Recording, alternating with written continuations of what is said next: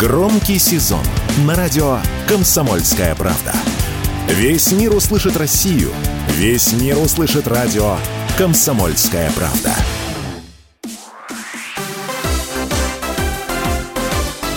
Новости спорта.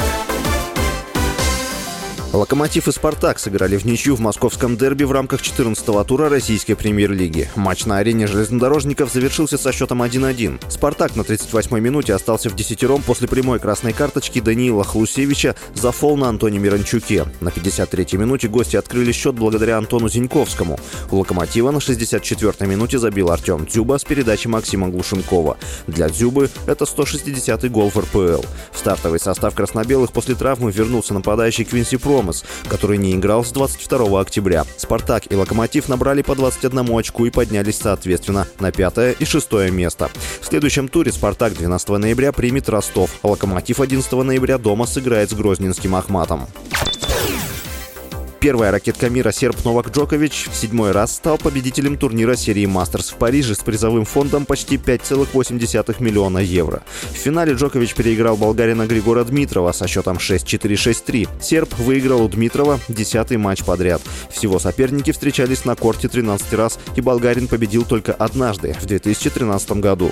Эта победа стала для Джоковича 40 на турнирах серии «Мастерс». Всего на счету серба 6 титулов ATP в одиночном разряде в этом сезоне и 97 в карьере. За победу в Париже Джокович получит тысячу рейтинговых очков, благодаря чему увеличит отрыв от испанца Карлоса Алькараса в чемпионской гонке ATP до 1490 очков и, вероятнее всего, завершит год в статусе первой ракетки мира.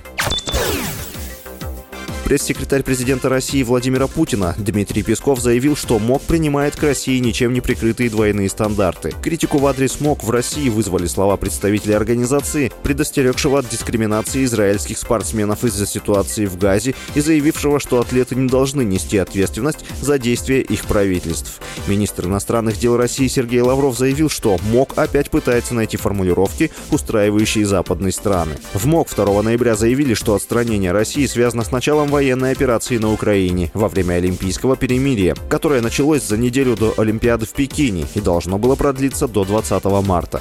3 ноября в МОК заявили, что ситуация с санкциями к российскому спорту уникальная, и ее нельзя сравнивать с другими конфликтами в мире. С вами был Василий Воронин. Больше спортивных новостей читайте на сайте sportkp.ru Новости спорта.